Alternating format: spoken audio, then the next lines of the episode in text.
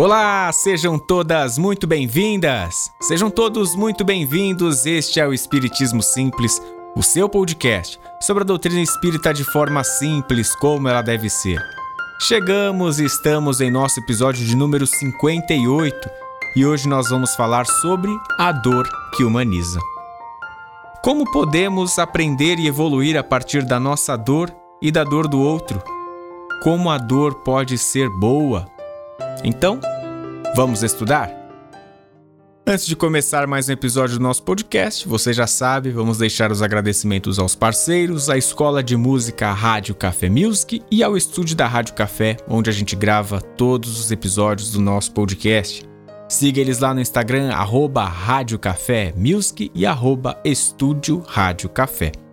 Aproveite, siga a gente também, arroba Espiritismo Simples e se você está ouvindo a gente pelo seu Spotify, pelo seu Deezer, Google Podcasts, qualquer que seja o seu reprodutor de áudio, clique para seguir e daí você já não perde mais nenhum episódio do nosso podcast. Para entrar no tema esse que a gente está trazendo hoje, a dor que humaniza, ele vem como inspiração do capítulo 12 do livro Sempre Melhor, do José Carlos de Luca. E aqui eu vou trazer ele, vou fazer a leitura para a gente compreender algumas reflexões que a gente pode fazer sobre esse tema. O capítulo 12 desse livro, esse que eu vou ler agora, ele é bem curtinho, ele tem quatro parágrafos. Eu vou ler os três primeiros, depois, ao final do podcast, eu vou ler o último.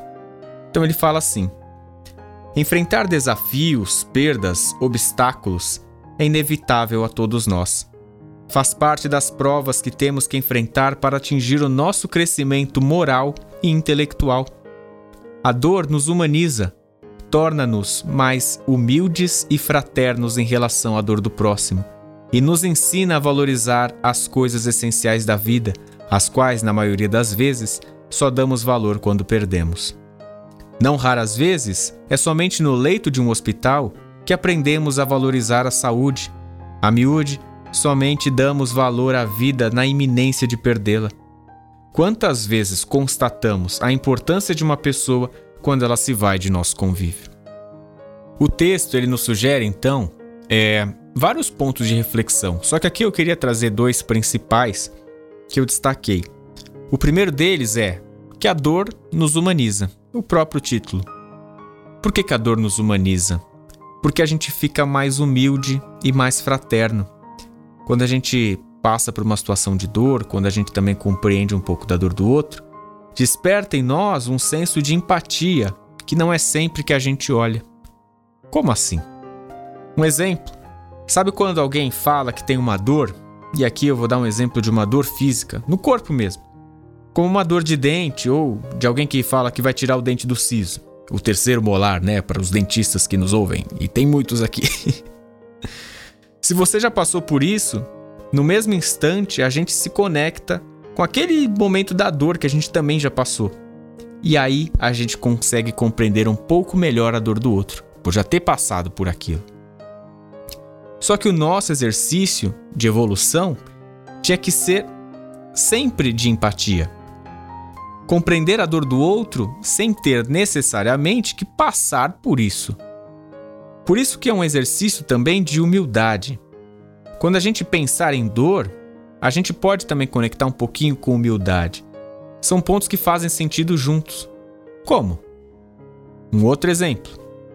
Sabe quando alguém conta um problema que passou, uma dor dele naquele momento da vida, e aí chega um cidadão e comenta por cima: Ah, não, mas você não sabe o que aconteceu comigo. E daí conta a dor dele, que é parecida com o da primeira pessoa, aumenta um pouquinho para mostrar o que, ele, que o que ele passou foi maior. Sabe esse tipo de situação? Esse tipo de cidadão? Pois é, a gente não pode ser esse cidadão. Não vamos menosprezar a dor do outro, porque por mais que a gente pense que seja tão simples de resolver, é tão pequeno. Para ele ainda não é. E mais do que isso, talvez essa pessoa só queira contar e colocar isso para fora para alguém. E olha que privilégio. Ela escolheu contar para você. O segundo ponto que eu quero destacar desse trechinho do texto é quando De Luca escreve assim: Não espere perder para valorizar. E aqui é um grande problema que a gente acaba passando em muitas situações. Não deveria, mas passamos. Nesse tipo de situação, é hora que a espiritualidade parece que fica brincando com a gente, né?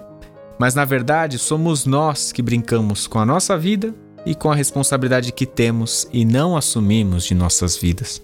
Situações que a gente toma um susto ou perde algo ou alguém que é essencial para o nosso equilíbrio e a gente só vai atrás depois tentar correr atrás do prejuízo. E nem sempre esse prejuízo tem reparo, ao menos na vida da matéria, né? na vida física. Talvez lá no plano espiritual ou numa nova oportunidade de vida seja possível, mas até aí a gente já perdeu um tempo e uma energia desnecessária. E quando o texto fala de perder alguém do nosso convívio, não necessariamente ele também está falando de desencarne. Tem pessoas que a gente perde o convívio e estão debaixo do nosso próprio teto. Outras até que a gente divide a mesma cama. E agora sim, eu vou fazer a leitura do último parágrafo que ficou faltando desse texto. Quando você estiver chorando, mas chorando com humildade e com o propósito de aprender a lição que a vida está querendo lhe ensinar, tenha certeza que suas lágrimas estarão tocando o coração de Jesus. E ele estará pronto para aliviar seu pranto e indicar o caminho que você deve seguir. Esse trechinho final do capítulo nos mostra um pouco que a gente vai aprender com essa dor, vai tirar algum, alguma lição com esse aprendizado, com toda essa situação, e de que essa dor não é para sempre, né? Que tudo passa, aquilo que a gente sempre fala aqui. A nossa forma, que é imediatista de viver e pensar, nos limita sempre a compreender que essa dor não tem fim. A gente parece até um bebê, né? Com desesperado, aflito, afoito pelo leite materno. A gente só consegue pensar ali a curtíssimo prazo e a gente reclama, parece até que no instinto de defesa. Mas não é para sempre essa dor.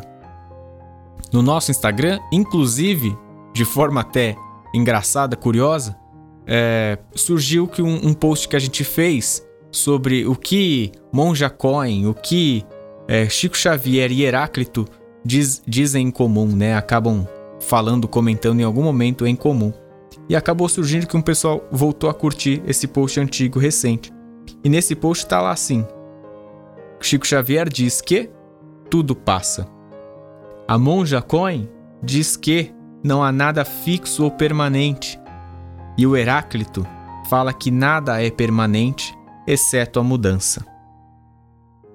Então, essa dor que nos humaniza ela também vai nos ensinar alguma coisa. E a gente vai ter que ter um pouquinho da bendita da paciência. E esse é o desafio que a gente tem várias vezes. Vou aqui trazer um caso de muito aprendizado e que tem um pouquinho de humor na situação de conversa, né, um diálogo que existe e ocorre entre o Divaldo Franco e Joana de Ângeles, que é a sua mentora espiritual. Esse diálogo completo a gente consegue encontrar lá no YouTube, num vídeo que tá. Se você procurar assim por quais são suas dores de Valdo Franco, você vai achar. Ele tá numa palestra e aí ele comenta um pouco desse caso. Então o Divaldo ele vai, vai lembrar aí que ele passou por algumas complicações de saúde e num período, no ápice da dor, lá com quatro meses convivendo com aquilo, ele resolveu então apelar para os espíritos superiores. Começou a orar e aí Joana de Ângeles que é a sua mentora espiritual, como a gente falou, apareceu. Ele fala então para Joana que juntos, né, Divaldo e Joana, tinham essa caminhada escrevendo livros psicografados há uns 70 anos e que ela sempre instruiu a todos sobre o que deveriam fazer. E no caso dele, ela acabou se calando. Por quê? E olha que inteligência, olha que sacada que Joana de Ângeles acaba respondendo para Divaldo. Ela responde assim: no Evangelho está escrito: Pedi e obtereis. Como você não me pediu, eu achei que estava tudo bem.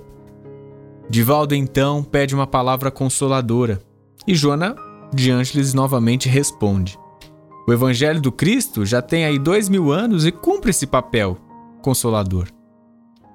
Ele insiste e diz então que ele gostaria, na verdade, de uma palavra amiga. E aí sim Joana responde para Divaldo. Ela pergunta: Divaldo, você ama Francisco de Assis? Divaldo responde: Sim. Joana continua: Você sabia que ele era cego? Você sabia que ele tinha hanseníase, que era a lepra? Você sabia que ele teve câncer, Divaldo? Você sabia que ele se benzia com ervas, com espinhos? Que Joana dizia naquele caso que era se siliciar. Divaldo responde então que sim para todas as perguntas de Joana. E aí é a hora que Joana de Anjos dá uma lição muito bonita para Divaldo. Ela fala assim: Pois é, Divaldo, você sabe de tudo aquilo que fez bem a São Francisco. Você gosta dele.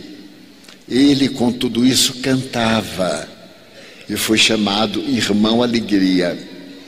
Você está querendo me queixar de quê? Quais são as suas dores?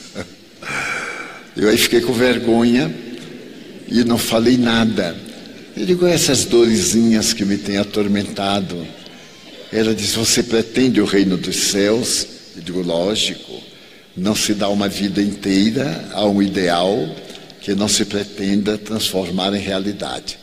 Então, meu filho, como Francisco cantava com todas essas doenças, era alegre, carregue o seu silício. E eu quero ouvi-lo pregar o Evangelho rindo com o seu silício.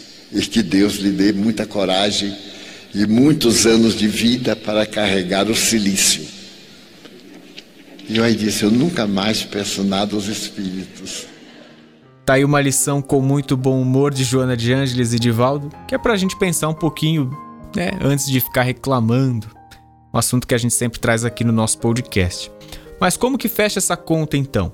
Se não é bom a gente reclamar, mas é importante a gente desabafar, colocar para fora, contar com a família, contar com os bons amigos.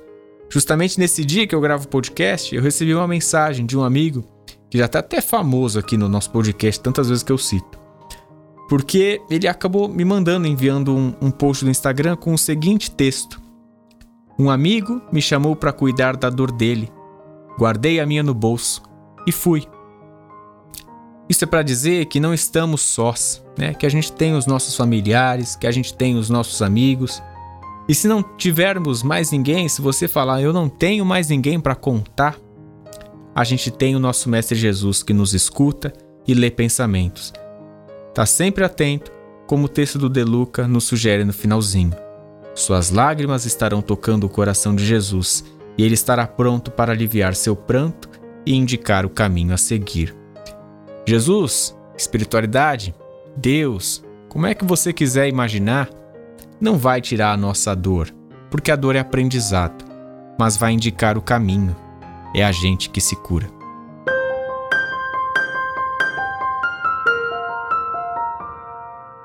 E com essa reflexão, a gente encerra mais um episódio do nosso podcast.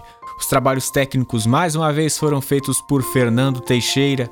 Eu sou o Bruno Sereno, este é o Espiritismo Simples. Um grande beijo no seu coração e fique com Jesus.